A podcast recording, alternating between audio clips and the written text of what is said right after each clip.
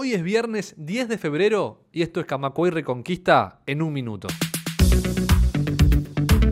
El pit resolvió que las trabajadoras pararán el 8 de marzo, Día Internacional de la Mujer, y cada sindicato implementará la medida según sus características y discusiones internas. La consigna definida para la movilización de este año es feminismo de clase, antirracista y anticapitalista.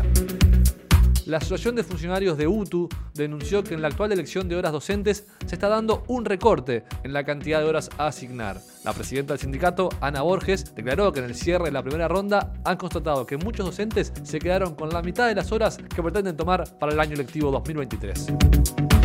El representante de los jubilados en el BPS, Ariel Ferrari, detalló ante la Comisión de Seguridad Social de Diputados varios casos de disminución de beneficios con el proyecto de reforma.